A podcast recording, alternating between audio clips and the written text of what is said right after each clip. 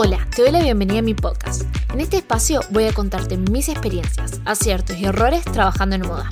También vamos a charlar con invitados que nos inspirarán y nos contarán todas las posibilidades que existen en esta controvertida industria. Procesos, retos, creencias y certezas que tenemos como creativos. Las que nos pueden hacer crecer, pero también estancarnos. Si tienes sueños que cumplir, la moda es tu pasión y quieres superarte tanto personal como profesionalmente, estás en el lugar indicado. Quiero ayudarte a vivir de y para la moda. Es por eso que voy a compartir contigo mi experiencia y espero que disfrutemos juntos cada uno de los episodios. Mi nombre es Denise Afonso, soy patronista y diseñadora de moda y estás escuchando Trabajando en Moda.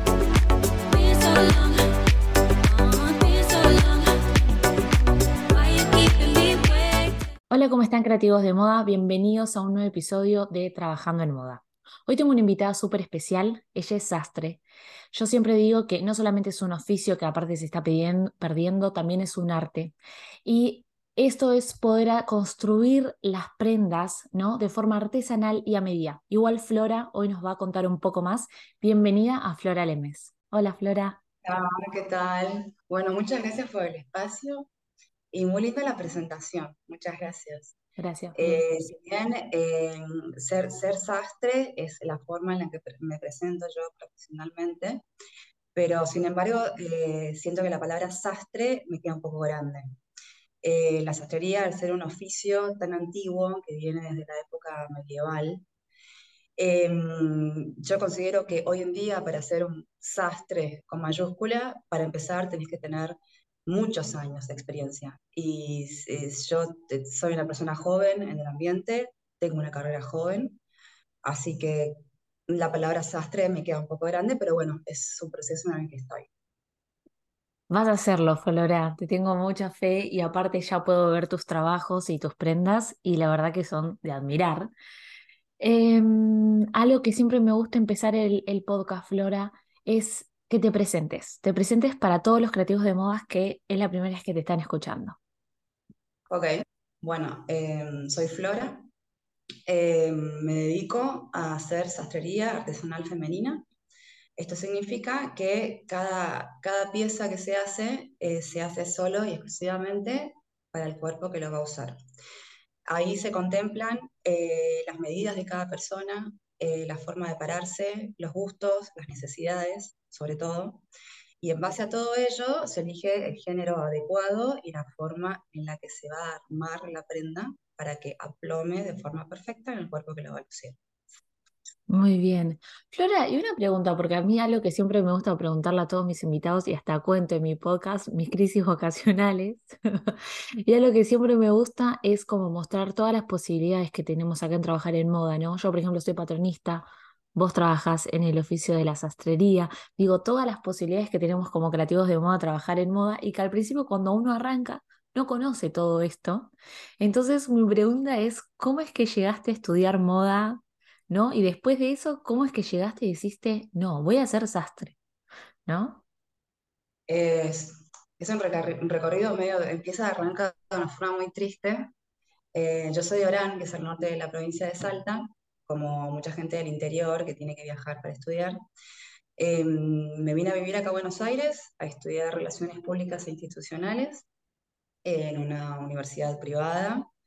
Eh, mis papás me dieron un departamento y todo lo que eso implica para una familia grande. Em, y me faltaban siete materias para recibirme y la dejé. Eh, la carrera no, no, me gustaba, yo no era tan feliz como veía a mis compañeras y mm, a modo de escape o de búsqueda de placer, eh, eh, hacía cursos de absolutamente todo. Uno de los cursos que hice, muy de casualidad, fue de moldería. y en la medida en que iba avanzando el curso, tenías una moldería básica y otra más avanzada, empecé a encontrar que, eso que estaba aprendiendo cubría una necesidad mía. Em, yo desde muy chica tengo el, mismo tamaño, por así decirlo, y cuando era chica y mis compañeras del colegio se vestían con tal marca, eh, a mí no me quedaba esa. Yo desde muy chica tenía que comprarme ropa de chicas más grandes por una cuestión de largo y esas cosas. Entonces empecé a hacer estos cursos de moldería y me empecé a encontrar en un lugar como que cubría, a modo de hobby, estaba empezando a cubrir una necesidad que yo tenía. Em, y bueno, dejé la carrera, hablé con mis papás, eh, fue todo muy feo. Me imagino. Y bueno, me, dijeron que si me quería quedar acá en Buenos Aires, que tenía que solventarme yo sola porque ellos ya no me iban a ayudar porque yo había venido a estudiar y si no quería estudiar más, eh, tenía que hacer algo. Porque, y en paralelo, todas mis amigas, compañeras de colegio, estaban recibiéndose. Y, y bueno, yo me hice un currículum, eh, le hice fotocopias, un currículum sin experiencia laboral, totalmente vacío, que tenía solamente mis datos de contacto. Salí a repartir por locales de ropa y mm, bueno, y entre medio de esos cursos eh, conozco a una amiga que me habla de la UBA, la Universidad de Buenos Aires. Eh, y me dice que era una universidad muy buena y que era gratis. este, mm, así que empecé a ver su oferta académica, me tentaba muchísimo todo lo que era eh, me daba un poco de miedo al tema que eran carreras largas, cuando yo sentía que ya había perdido un montón de tiempo de mi vida Em, y bueno, me tiré para indumentaria por, no sé, por, una búsqueda de algo, de mis amigas me decían, no, bueno, tenés mucho estilo, tenés esto, si tenés una marca la vas a romper, que te va a ir bien, es como que me impulsaba, yo estaba en un momento muy depresivo, realmente.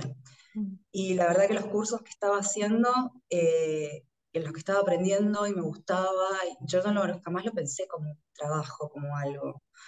Este, mm, bueno, empecé la carrera de indumentaria, en el medio hice otro curso que se llamaba Una introducción de la sastrería o algo así, también gratis de la facultad. Y ahí el curso este lo presentaba un sastre muy importante hoy en día y un invitado especial a este curso era el dueño de Entretelas Americanas, que es un lugar de entretelas eh, muy conocido, muy grande, una empresa gigantesca. Y bueno, el sastre hablaba sobre todo su oficio, sobre lo que hacía y cómo lo hacía, y nos mostraba cosas y nos explicaba.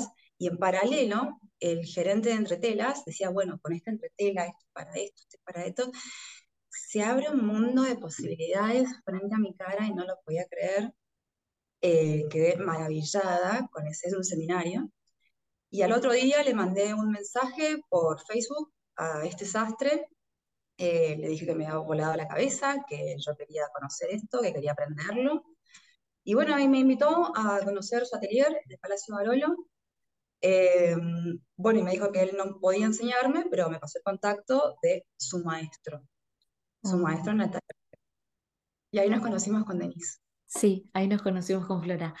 ¿Qué te iba a decir, Flora? Algo que me gustó cuando vos contás esta historia, bueno, me pasó lo mismo. Crisis vocacionales, tus padres no te entienden, porque aparte yo también la dejé la carrera y decía, no sé qué voy a estudiar. Y también esta creencia limitante de perdí un montón de tiempo. Cuando en realidad yo estoy segura que relaciones públicas el día de hoy, eh, después te habrá llevado un montón, ¿no? Pero... Sí, de momento no lo, no lo ves. De momento no me daba cuenta. Exacto, y a mí también me ponía mal porque, bueno, yo ya vi, se estaba estudiando en la UBA, cuando estaba estudiando abogacía, y yo veía a mis amigas en privadas y todas se grababan súper rápido y yo tipo, no. es horrible, es horrible. Sí, sí, ¿vos qué estás haciendo? Yo nada, estoy repartiendo currículum, o sea, venía Santa Fe. Tristísimo. Pero ahora que, bueno, uno ya también, también está más grande, ¿no? Pero uno ve en realidad todo el proceso que hiciste, ¿no? Y algo que yo siempre digo, hay que súper valorar que estamos trabajando algo que, que, amamos y algo que nos súper apasiona. Y eso no tiene valor. la verdad es que eh, con todo este recorrido, que, es bastante largo, eh, lo tengo que resumir porque si no, no hay, no hay conversación que alcance. Eh, pero fue un recorrido muy fructífero para estar donde estoy ahora. la verdad que en un momento en el que yo sentía que había perdido una parte muy importante de mi vida, eh, que había perdido recursos, que había perdido la posibilidad de estudiar y que me paguen en una universidad. Y Era horrible la sensación y fue todo un recorrido que me trajo hoy en día donde estoy, por supuesto. Total, y aparte también digo, bueno, cómo vos estabas ya estudiando en la UBA, ¿no? Creo que ya ahí estabas estudiando diseño textil cuando conociste este sastre.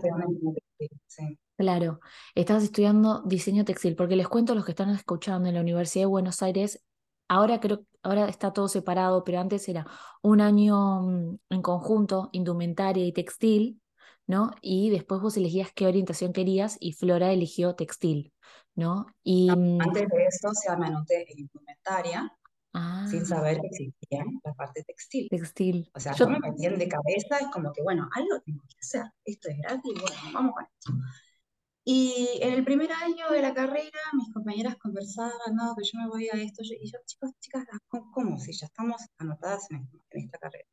Me dice, no, porque te puedes, puedes, a partir del segundo año, puedes elegir si quieres diseñar ropa o diseñar telas. ¿Cómo diseñar telas? Y yo ya venía con la cabeza cargada de todos los tipos de entretelas que existen, de todas las telas de las que había hablado este sastre, de cómo reacciona eh, cada, cada fibra al calor, al vapor, a la temperatura, al peso. Y digo, no, yo quiero saber esto. O sea, si me voy a meter en esto, quiero ir como a la base, al hueso. Y ahí nada, me metí en textil, que la verdad también empecé a cursar, me di cuenta, dije, bueno, tengo casi 23 años, obvio que no le voy a terminar la carrera, y empecé a cursar solamente las materias que me interesaban. Y entre las que me interesaban, me metí a técnicas. Técnicas también, me voló la cabeza. creo que puedo ver una Flora como muy curiosa, ¿no? Porque yo digo, em, cuando leí que me mandaste tu biografía, si bien te conozco, no sabía esa parte, pero yo decía, wow, como que tomabas cursos de todo, yo también tomaba cursos de todo. Eh, habla como de una pasión y esta parte artística también, y yo digo que aparte conociste este sastre, y aparte le mandaste un mensaje al otro día, como que vos misma decís, no, pero re bien, pero yo misma busco mis oportunidades, ¿no? Totalmente, totalmente. Aparte, eh, yo que vengo de un lugar tan chico, Mm, eh, si hay algo que me, que me gusta de estar en esta ciudad que es tan grande, es la cantidad de posibilidades que tenés. Y, y al ser un lugar tan grande, eh, esto es un aprendizaje de vida que una vez me dio una amiga, nunca nadie va a venir a tocarte la puerta para pedirte algo. O sea, si vos querés algo, tenés que salir a buscarlo. mm. Eso es un aprendizaje para siempre. Hay que salir a buscar lo que uno quiere. Flora, y una pregunta, bueno, ahí te conociste a Natalio, que Natalio es un sastre de Buenos Aires, que aparte no solamente ejercer el, el arte y el oficio de ser de la sastrería, sino también que lo enseña, y yo digo que eso es una gran alma, ¿no? Porque no todos quieren compartir sus secretos y no todos quieren enseñar, algo que pasa mucho en el rubro, pero mm, cuando vos empezaste a estudiar con, con Natalio y encontraste todo este arte, ¿no? Porque me imagino que habrá sido hasta, es una construcción sumamente diferente todo lo que es la sastrería. ¿Cuál fue el momento que vos dijiste, bueno, estoy haciendo esto, esto me gusta y voy a ser sastre, ¿no? Porque digo, no Eh, es, no es bueno, soy diseñadora, es como, no, voy a elegir ser sastre. eh, la carrera, diseño textil, eh, me, me demandaba mucho tiempo y bueno, en los sábados a la mañana, que era el único día que yo podía ir a clase con Natalia, eh, bueno, iba los sábados. Y no sé, al cuatrimestre siguiente me anotaba en menos materias para poder ir a más clases con Natalia. Eh, entonces, y de repente cada vez cursaba menos materias para tener más clases de sastrería y, mm, y bueno, cursaba solo- solo- solamente las materias que me interesaban, ¿no? Em, y empecé como a hacerme mis propias prendas eh, para mí y, y ahí yo me intentaba eh, entender cómo puede ser que la moldería que yo tenía, que yo sabía, ya sabía hacer moldes, eh, no tenían la misma caída y empezás como a, a diferenciar cómo, bueno, cómo es la base de un molde y cómo son las modificaciones para tal prenda. Y después cómo son las modificaciones para tal cuerpo. O sea, es absolutamente todo diferente. Y empecé como a ver esas diferencias, porque mis compañeros eh, también, todos nos hacíamos prendas eh, para, para nosotros mismos, y eran todos diferentes cortes, diferentes recursos de costura, diferentes formas.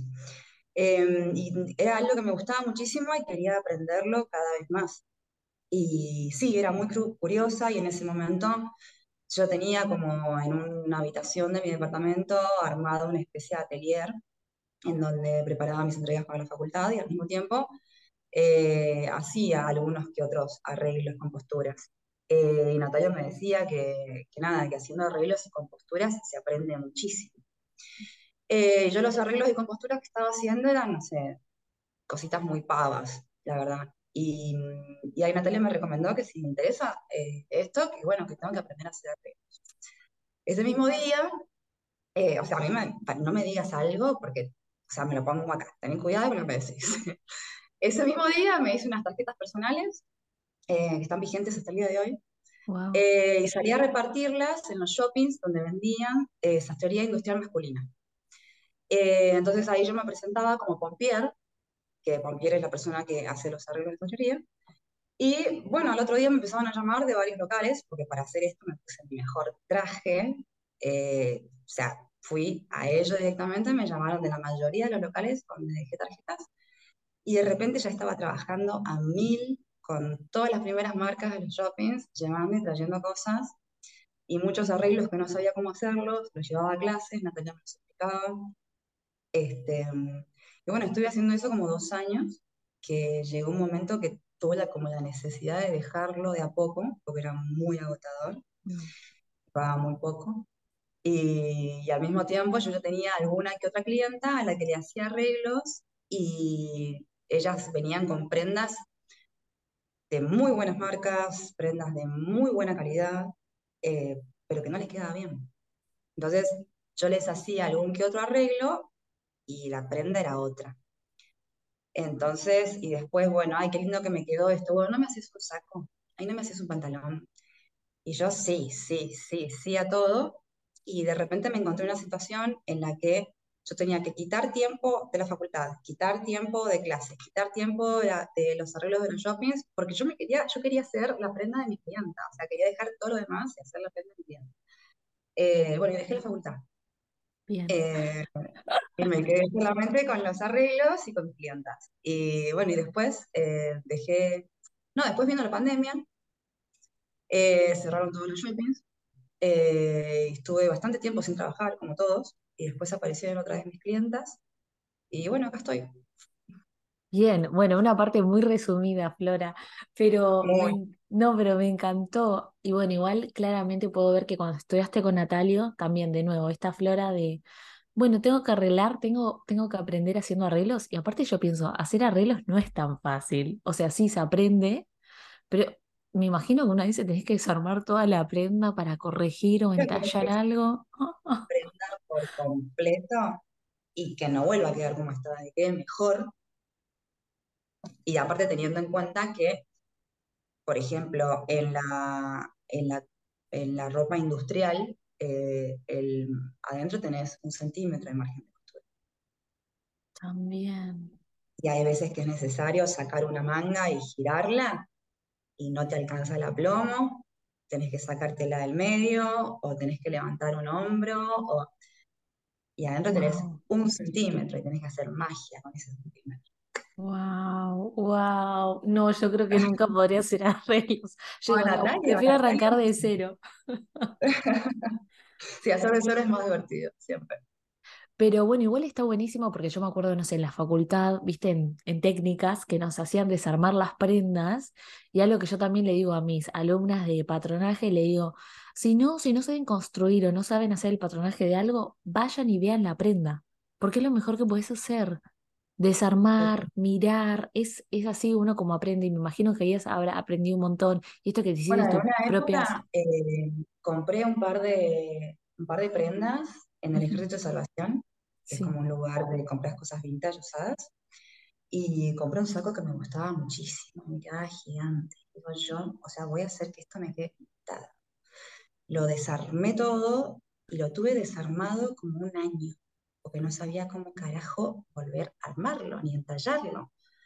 Em, y un día lo agarré y digo, o sea, lo voy a hacer y va a quedar bien.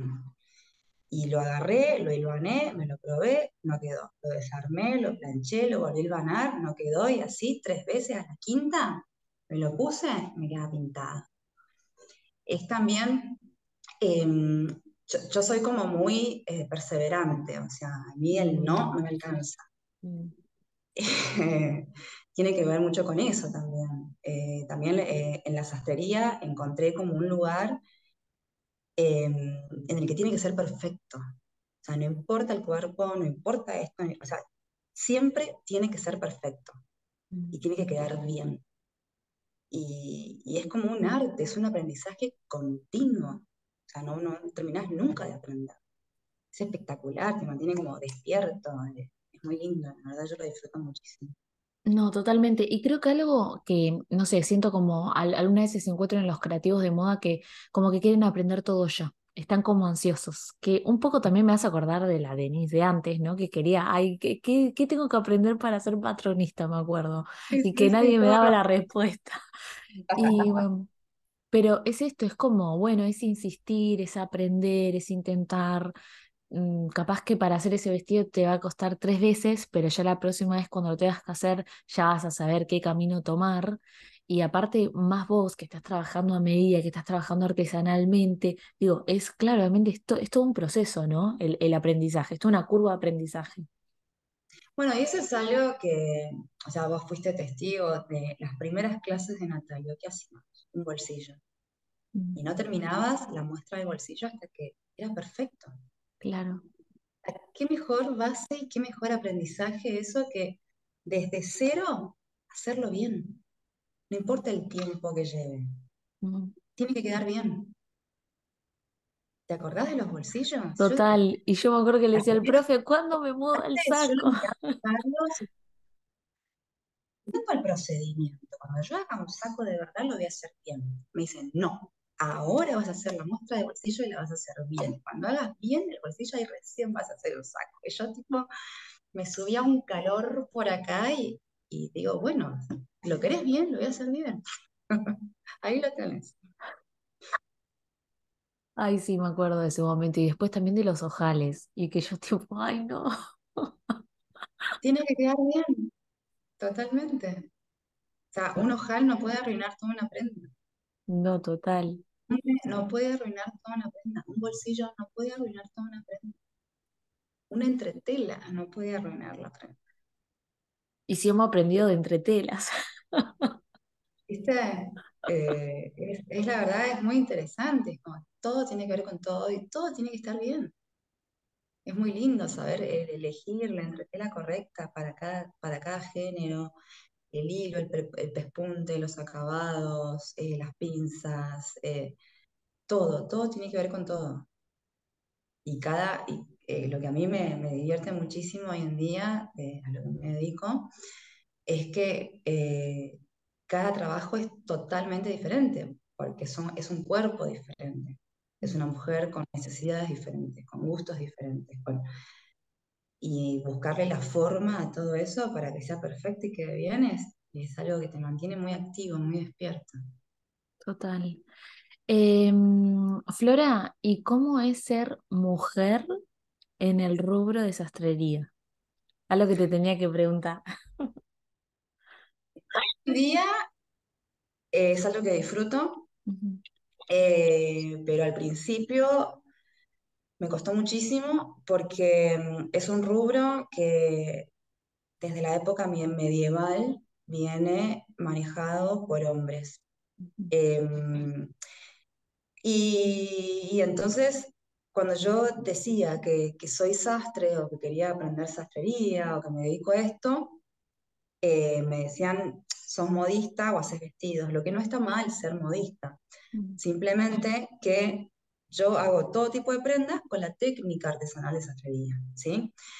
Eh, y tengo el dominio de la técnica. Lo que no tengo son 70 años y, bueno, un miembro masculino, es lo único que me mm, diferencia. mm, Eh, pero es algo que me costó muchísimo, me costó muchísimo eh, el reconocimiento de mi profesión como tal, porque, porque soy mujer y porque soy joven.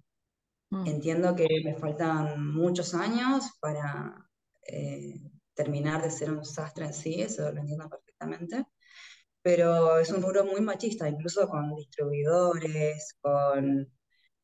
eh, me, me costó muchísimo que me tomen en serio, eh, que vean que realmente me estoy dedicando a esto. Me costó muchísimo que un distribuidor quiera darme catálogos, que, muchas veces me cerraron un montón de puertas, me dijeron así, ya te llamo, yo te aviso. eh, y ese ya te llamo, yo te aviso, a los dos meses estaba yo llamando de nuevo. Hola, soy Flora, ¿te acordás de mí? Hola, soy Flora, ¿te acordás de mí? Y hoy en día tengo eh, los mismos distribuidores o más que cualquier otro sastre del rubro. Eh, pero sí, hay como una brecha de género importantísima, todavía existente a la, fecha. Sí, sí, yo me acuerdo que, bueno, era lo que me alejó un poco de la sastrería, porque la brecha esa que hay. Em, pero bueno, digo, mirá ahí cómo insististe, cómo el catálogo lo llamaste cada dos meses y te dieron todos los catálogos. Muy bien, Flora, me encanta eso de vos. Y también el que muchas, muchas veces, muchos sastres me dijeron Mm, que tenía que hacer eh, sastrería masculina, que, que si no hacía sastrería para hombres no iba a tener trabajo, porque las mujeres no consumen sastrería, las mujeres se compran vestidos. O sea, literal me decían esto. Eh, y es como te decía recién, o sea, no me digas algo que no, porque... Y sí, las mujeres sí consumen sastrería, y lo bueno, yo creo que me siento muy afortunada por el hecho en el que mi carrera empezó como a notarse. Fue justo en la época en la que la palabra sastrería empezó a salir en los medios, en las revistas. Eh, y eso fue algo que a mí me dio mucha visibilidad. mm.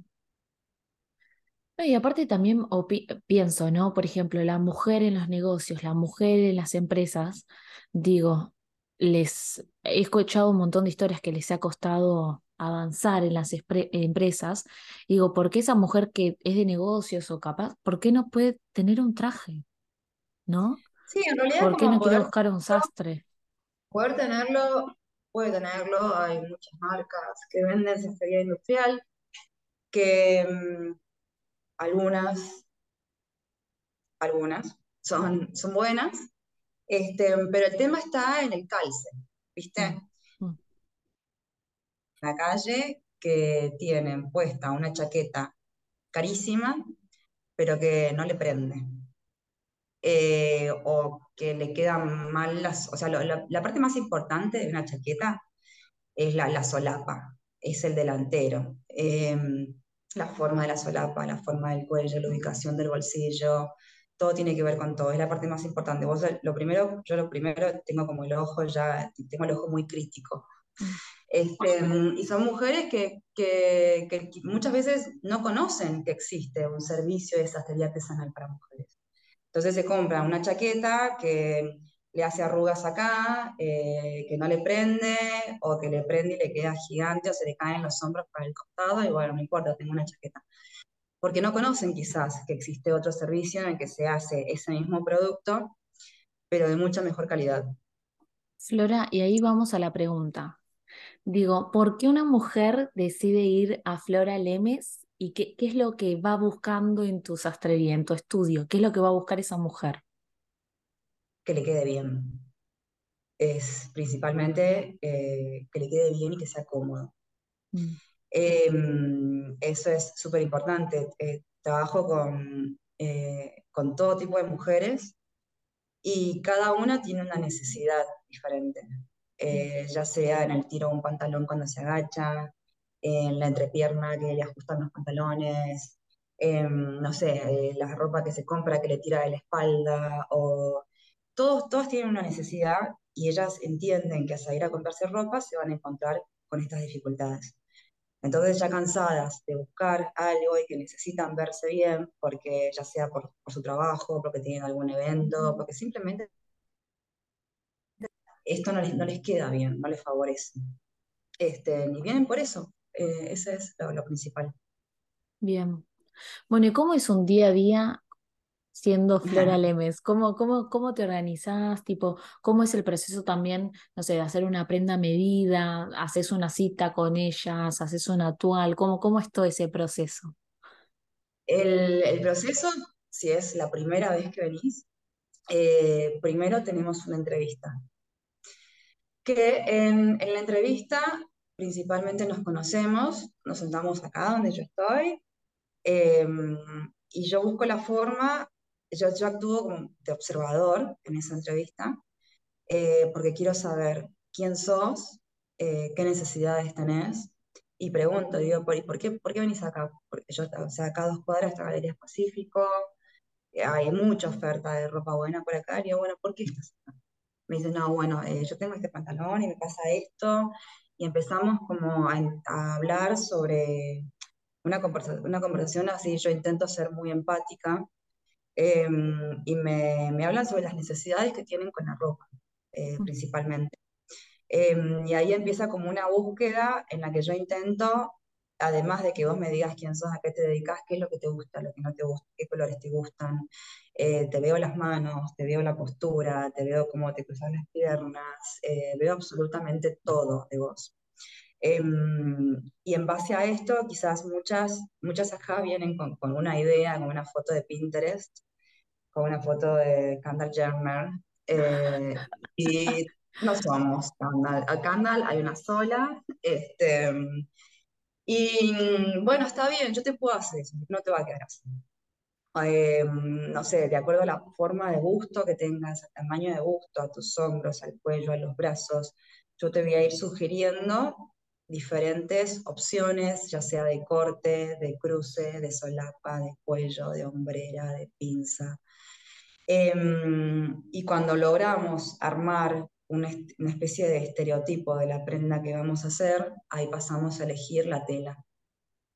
Y que la tela responda a todas estas necesidades de las que venimos hablando.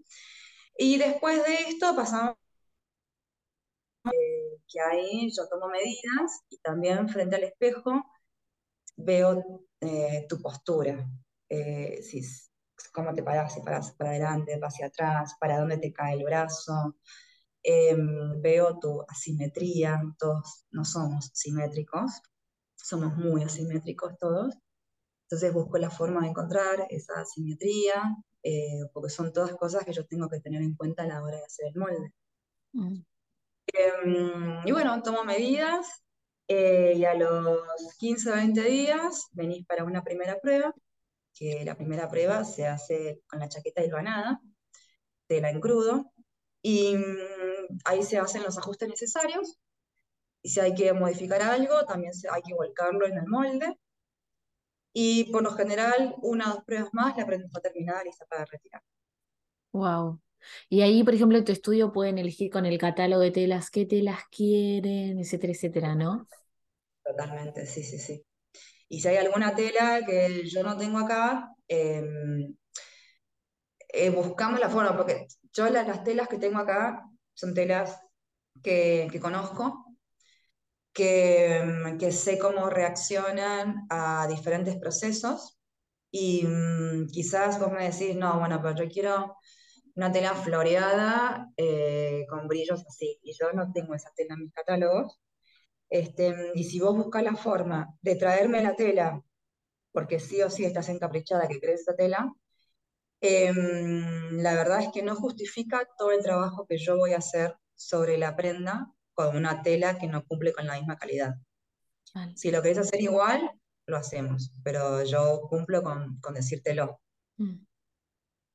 Sí, creo que es un problema porque me pasa que un chico también que hace vestidos de novias le pasa un poco eso, que le traen telas que sabe que capaz no van a funcionar y digo, bueno, ahí también está uno si quiere trabajar o no con ese tipo de tejido. Hay, hay, algunos lugares a los que suelo ir acá que están fuera de mis catálogos.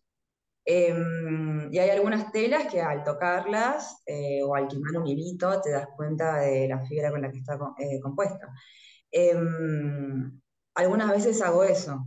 Y, y, si no, es como que, bueno, te, te aviso que no sé cómo va a quedar terminado, no sé qué va a pasar cuando lo planche. Si querés arriesgar igual, todavía lo hacemos. Mm.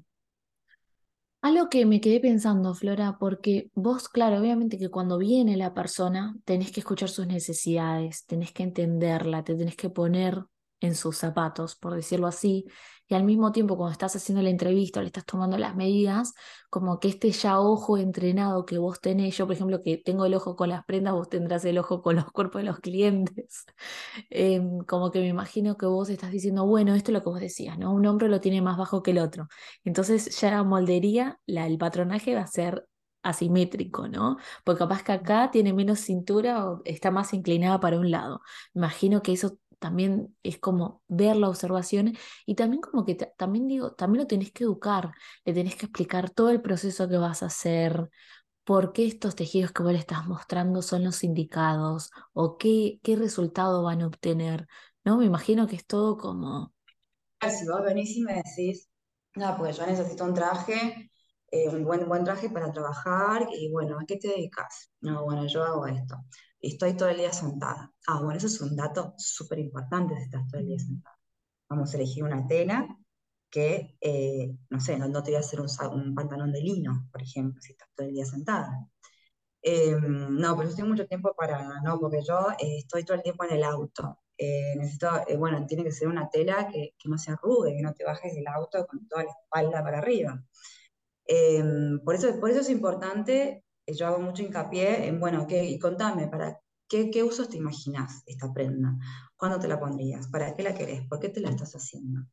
Em, eh, son como muchas preguntas que si yo y busco la, por lo general la primera entrevista, nunca una primera entrevista me duró, me duró menos de dos horas. Porque hay, hay chicas que son, no sé, así como nosotras, que una en dos minutos somos amigas, charlamos, y hay otras que son mucho más introvertidas eh, y tienen otras necesidades que a ellas mismas les cuesta admitir, les cuesta hablar sobre eso. Entonces hay que tener paciencia, hay que ser amable, porque yo realmente necesito esa información. Entonces voy a buscar, voy a hacer hasta lo imposible para que vos te sientas cómoda acá conmigo y me hables de tus necesidades de verdad. Eh, y cuando eso sucede, em, e, e, es, muy lindo. Yo la verdad que, que al día de hoy tengo una relación hermosa con todas mis clientas. Eh, tengo, desde la que viene una vez al año hasta la que viene todos los meses y hasta la que veo cada dos años. Mm. Em, es súper importante tener empatía, saber conversar y, la verdad es que, que vos te, que en la primera entrevista nos paramos frente al espejo y muchas veces no se miran. Y yo busco la forma de que te mires y no te mirás. Y cuando tenés la prenda terminada, te la pones, te parás frente al espejo así, te la llevas puesta. O sea, si vos te vas feliz, yo acá te cierro la puerta y empiezo a saltar atrás de la puerta, porque eso para mí es mi felicidad, o sea, tu felicidad es mi felicidad. Es, hermoso. Eh, encontré como un lugar eh, de mucha contención, de mucho amor, de escuchar, de... Es muy lindo, la verdad, yo lo disfruto muchísimo. No, no me imagino dedicándome a otra cosa. y aparte siento que es un valor Aparte que la sastrería siento que le pone un montón de valor agregado a la prenda, porque le estás haciendo algo a medida y de manera artesanal, ¿no? Donde hay tanto también puntada a mano. También digo, estás, em, sí, es como contenerla o esto que decís, yo, por ejemplo, me puse a pensar cuando vos dijiste, me miro al espejo, digo, capaz como mujeres, capaz ni nos planteamos nunca qué, qué, buscamos en una prenda, cómo buscamos sentirnos. Entonces me imagino que todas las preguntas que vos les harás es como, se están como repreguntando eso que vos le estás haciendo, ¿no? Sí, muchas veces no, no saben qué contestar y valoro muchísimo los silencios porque entiendo que ahí hay algo que ellas no ven. Y muy, muy de a poquito, por ejemplo, en las pruebas, eh, yo les voy diciendo, bueno, mira, voy a soltar esto acá, esto lo voy a subir, esto lo voy a bajar para que pase esto, esto lo vamos a hacer así para que sea así, y se los voy explicando. Mm. Em, y me ha pasado también muchas veces que la primera prueba quedó re mal y tengo que desarmar todo y hacerlo todo de cero. Y ellas ven la primera prueba que les queda re mal y después vienen una prueba más y les queda pintado. Y, es muy lindo porque ellas valoran el tiempo que yo le dedico a cada prenda, em, porque es así, no se puede hacer de otra forma. No, totalmente. Y también digo, también todo lo que tendrías que haber aprendido de patronaje, y también creo que esto de corregir prendas, eso también te ayudó un montón.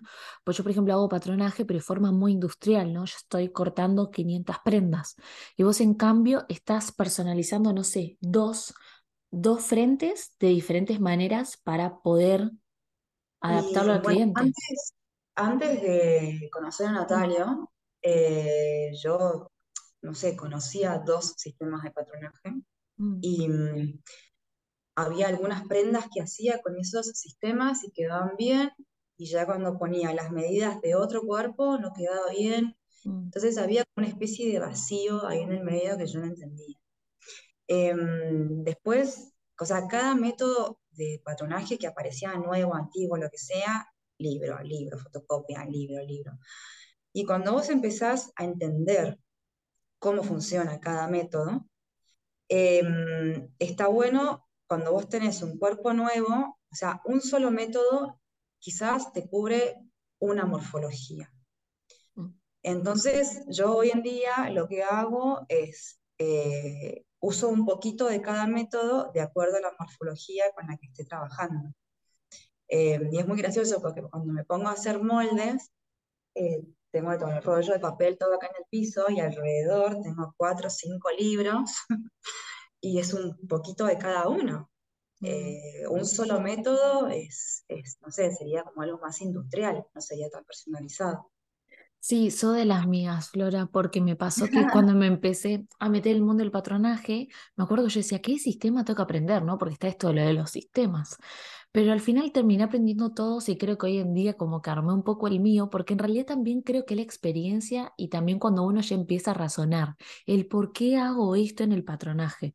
Entonces ahí es cómo puede quedar mejor para este cliente que tiene este problema y lo adaptás para ese cliente.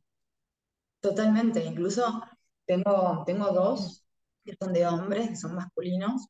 Mm. Eh, todo el resto son de mujer, pero no sé, tengo algunos actuales, eh, otros que son de 1930. eh, y varía, son muy interesantes, o sea, entenderlos y poder usar un poquito de cada uno, eh, haces una prenda que le queda pintada al cuerpo que lo va a usar. Mm.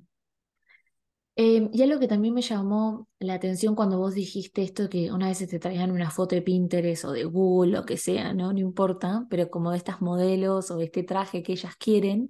Y yo me imagino, digo, ¿cómo debe cambiar de lo que te traen a lo que se llevan? Porque en realidad vos estás considerando, bueno, ¿qué colorimetría le tengo que poner o qué es lo que te va a sentar mejor? Capaz te trajo un azul y a la chica le asienta más, no sé, el negro, un ejemplo. O esto que vos decías, lo de las solapas, ¿o no? O el tipo de evento al que va, ¿cómo lo voy a poder adaptar. Como que también digo, estás como prácticamente diseñando también para la cliente, ¿no? Em, tiene que ver mucho con, con, la forma de tu cuerpo, con la volumetría eh, y con la imagen que querés mostrar.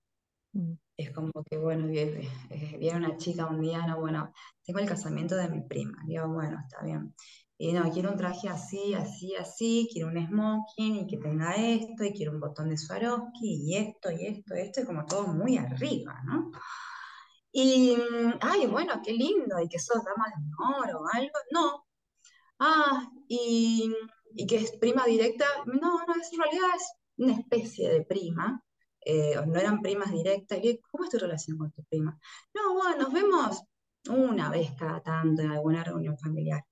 Y ahí yo me quedé, tipo, escuchame una cosa. O sea, vos no podés caer con un smoking plateado con botones de Swarovski el casamiento de tu prima que la ves una vez cada dos años. Eh, la novia es ella. Eh, hay, que, hay también ciertas eh,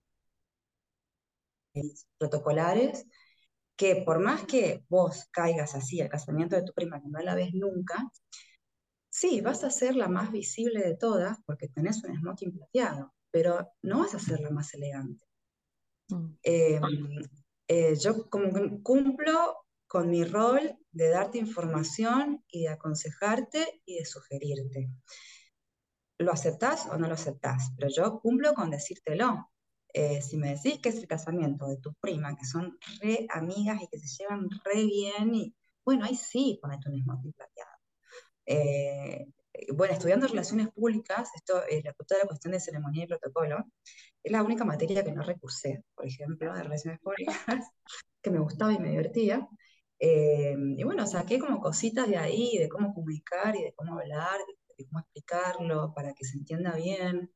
Eh, y además, tratando con mujeres, o sea, las mujeres somos terribles. Entonces, hay que tener mucho cuidado cómo decir las cosas y que lleguen de forma positiva para que el resultado sea positivo para las dos. Em, muchas veces eh, mis amigas se ríen porque me dicen que soy como una especie de psicoanalista.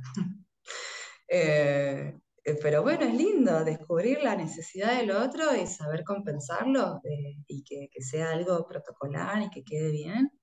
Es un ejercicio espectacular y lo hago desde cero con cada mujer nueva que viene por esta puerta.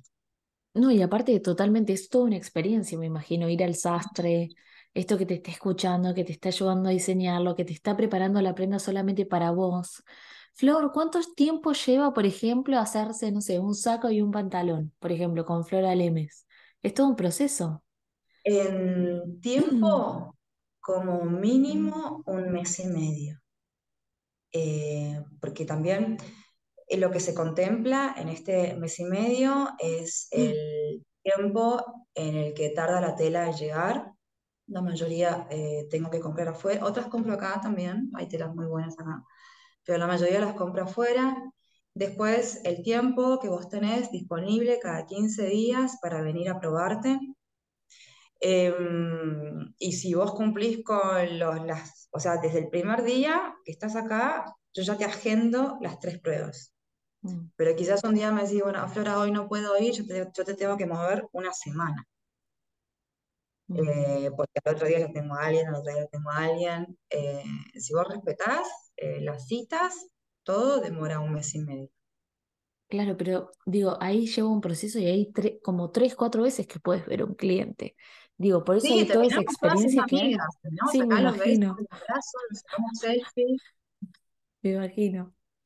Em, Flora, y algo que me gustó, bueno, ya recorrimos todo tu proceso, entendimos el valor agregado, esto que está haciendo el, el arte de la sastrería, ¿no? Vistiendo a esta mujer que viste Flora Lemes, pero te quería hablar un poco de tu marca personal, ¿no? Que es algo que a mí siempre me gusta hablar entre creativos de moda, me gusta hablar sobre dinero, me gusta hablar sobre negocios, emprendimientos, porque digo, claramente vos dijiste, no, diseño no es esto, yo no, capaz no me veo trabajando para una empresa o una marca, Puede ser que en un futuro que sí, pero por ahora no.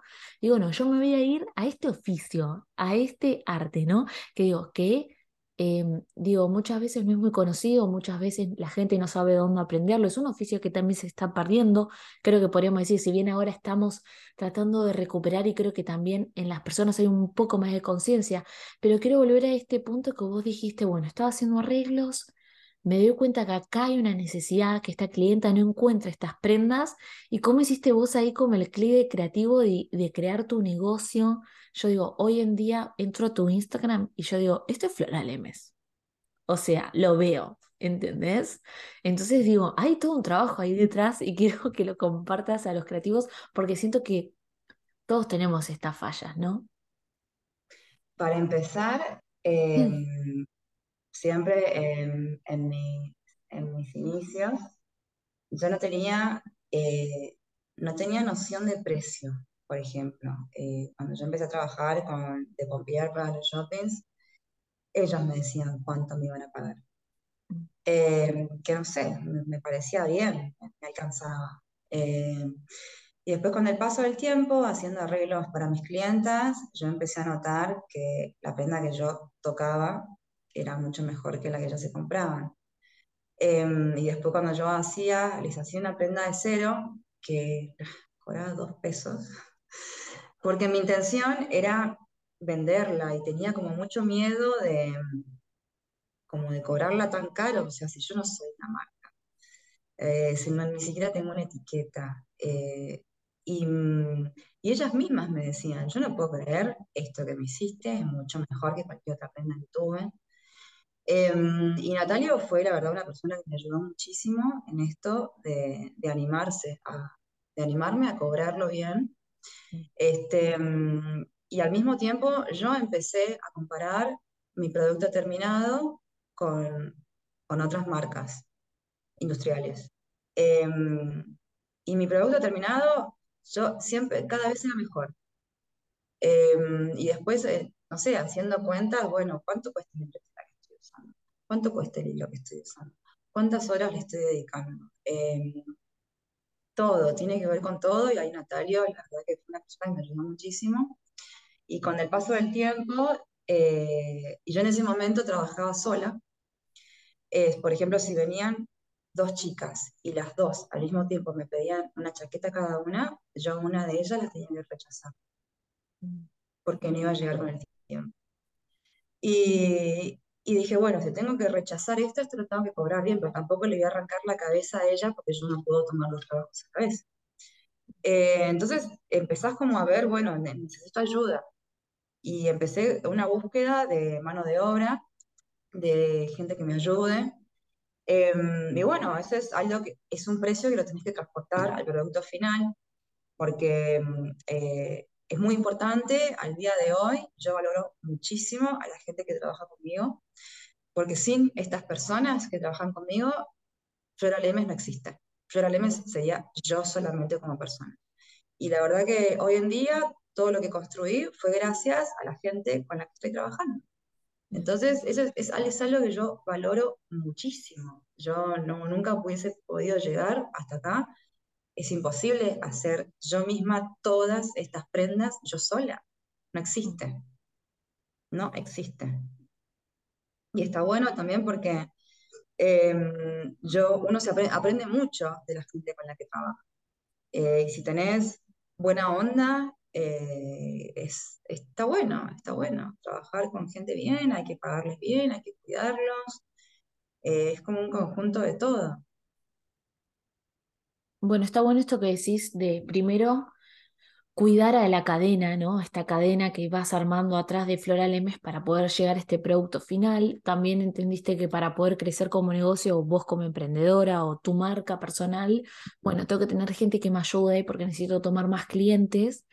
Y al mismo tiempo esto que, eh, bueno, una vez hablamos eh, antes del podcast, que me, me gustó mucho lo que me habías dicho, como que esto que te habías dado cuenta de que Sí, la gente puede ir a comprar un saco mucho más barato, pero la gente que va a venir a Floral Emes entiende que ese saco que va a comprar no le va a quedar bien, no es a medida, capaz que la tela tampoco no es la mejor, capaz que la lava y después le sale pelotitas. En cambio vos estás usando géneros ya sea de Italia o nacionales, pero sabes que vos ya los probaste, que vos ya lo conociste y es esta persona que va a conocer este valor agregado que vos le estás dando. Imagino que vos también te tuviste que dar cuenta de eso también. También tiene mucho que ver con, con o sea, todo lo que, todo toda la parte de adentro de una chaqueta. Mm. Eh, cada, cada armado se, se decide, se recorta, se une y se arma de acuerdo al tipo de tela que se va a usar y de acuerdo a la temporada en la que se va a usar y de acuerdo al cuerpo que lo va a usar. Mm. Entonces, em, entender las necesidades de la persona y al mismo tiempo entender las necesidades de los materiales y ser noble tanto con los materiales, con la gente con la que uno trabaja y con tus clientas y una persona, o sea, muchas veces eh, vinieron chicas que vinieron por primera vez y yo de entrada ya me daba cuenta que, que no iban a volver. Y de repente ahora son clientas mías desde hace cinco años. Y, y es espectacular, yo lo valoro muchísimo porque tengo clientas que, ahorran y me dicen, ya junté la plata, ahí voy. Y tengo otras que no me preguntan ni precio. Eh, ¿Cómo no voy a valorar eso? Y, son, y todas tienen el mismo servicio. Yo siempre digo que es como que yo no vendo ropa, yo ofrezco un servicio. Mm. Me gusta como presentarlo así. Sí, un servicio, una experiencia. Y digo, qué lindo como que ya entiendan todo el trabajo que hay detrás, ¿no? Que hasta ahorran o te, ni te preguntan el precio porque saben que va a ser digno de, eso lo que ya están buscando. Sí, sí, la primera vez que, que una no me preguntó precio, ya era como, se estaba yendo y le dije, pero este, no, pues porque no hablamos del precio, yo te lo anoté acá, pero no lo viste. Y me dice, sí, sí, no importa, no importa, sí, ya me imagino cuánto sale. Y yo me quedé tipo, ah, bueno. Eh, eh, nada, está buenísimo. O sea, hay gente que ya sabe el producto que se va a llevar de acá. Eh, nada, es para todos, es un servicio muy bueno, la verdad es que es un servicio excelente. No, y también algo que creo que nos estás enseñando, esto de también saberlo comunicar, ¿no? Porque como vos lo sabés comunicar a tus clientas, ellas entienden el porqué también de esto. Totalmente. Yo aparte les explico absolutamente todo, todo. O sea, me dicen, no, porque yo vi una vez en una veriera un saco que así, así, así. Y le digo, bueno, está bien, pero mm, en realidad el, el diseño de la sastrería viene desde hace muchísimos años, una chaqueta americana normal, tiene un porqué, tiene, por, tiene un porqué, por qué termina redonda abajo, por qué la solapa se hace así, por qué tiene un largo determinado. Todo tiene una historia y un porqué. Si ahora, a partir, si, si a vos no te importa todo esto y querés hacerte una, sola, una solapa de punta hasta acá, que te dé la vuelta y que te cruce 8 centímetros, bueno, vemos la forma a ver si te queda bien con tu cuerpo, pero yo cumplo en explicarte mm. cuáles son las características determinadas de cada chaqueta. ¿sí? cuál me parece que es la mejor para tu cuerpo. Si con toda esta información que yo te doy, vos decidís hacerlo igual, de otra forma, perfecto, se hace. Pero es importante también reconocer que em, esto es un arte que viene desde hace muchísimos años y todo tiene una explicación, todo tiene un porqué. Hay, hay una técnica atrás. Flora, y para ir terminando, em, el podcast. Algo que les quieras recomendar a los que nos están escuchando o algo que siempre me gusta preguntar, ¿cómo ves a esta Flora Lemes en el futuro? ¿Qué proyectos tenés? ¿Qué, qué nos puedes decir para poder cerrar? Em, bueno, principalmente a los que me están escuchando, eh, si querés algo, tenés que ir detrás de lo que. Eh, repito este, eso que me dijeron a mí hace un montón de tiempo, nadie va a venir a buscarte, nadie te va a tocar la puerta para pedirte algo. Si vos querés algo, tenés que ir a buscarlo. y, mm, y, en mi caso, particularmente a lo que me dedico, em, hay que ser perseverante y hay que tener paciencia. Eh, por ejemplo, hoy en día está muy de moda la sastrería y hay muchos chicos que quieren ser sastres y que pretenden tomar clases durante un año o tres meses y de repente suben un Instagram y escriben soy sastre. Em, yo no me considero un sastre. El sastre se hace con muchísima experiencia, con muchísima observación y con nobleza. en la sastrería no hay secretos, eh, pero sí hay una técnica que hay que saber mirar, hay que saber observar y hay que saber dominar. Mm y tener paciencia. Si querés aprender esto, bueno, respetá el proceso y tener paciencia y seguramente a futuro seas un buen Flora, ¿cómo te ves en un futuro? ¿Objetivos? ¿Un proyecto? ¿A lo que tengas? Eh, creo que me veo en, el mismo lugar, en la misma situación, pero más grande. Me encanta. Todo más grande. Eh, quiero hacer esto toda mi vida y cada vez mejor. Qué lindo, Flora. Bueno, la verdad que gracias por haber venido al podcast. Me encantó conocer ahí tus inicios, esto, el arte de la sastrería, cómo la estás, cómo la estás haciendo. Y bueno, espero, seguramente vas a llegar mucho más grande. Eh, te quería agradecer, gracias por venir, gracias por compartir, gracias por tu humildad, gracias por enseñarnos un poco y nada, este podcast me deja mucha inspiración y aprendizaje, claramente. Igual, de todas formas, muchísimas gracias a vos. Y la verdad que te conozco hace un montón y te aplaudo de pie por todo lo que estás haciendo. Gracias, Flora. Gracias a vos. Bueno, gracias creativos de moda. Espero que hayan disfrutado mucho el episodio y nos vemos en el siguiente episodio de Trabajando en Moda.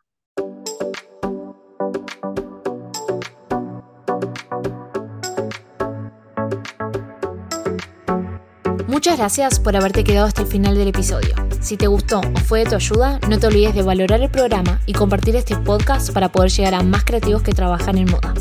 No te olvides de seguirme en mis redes y nos vemos en el siguiente episodio.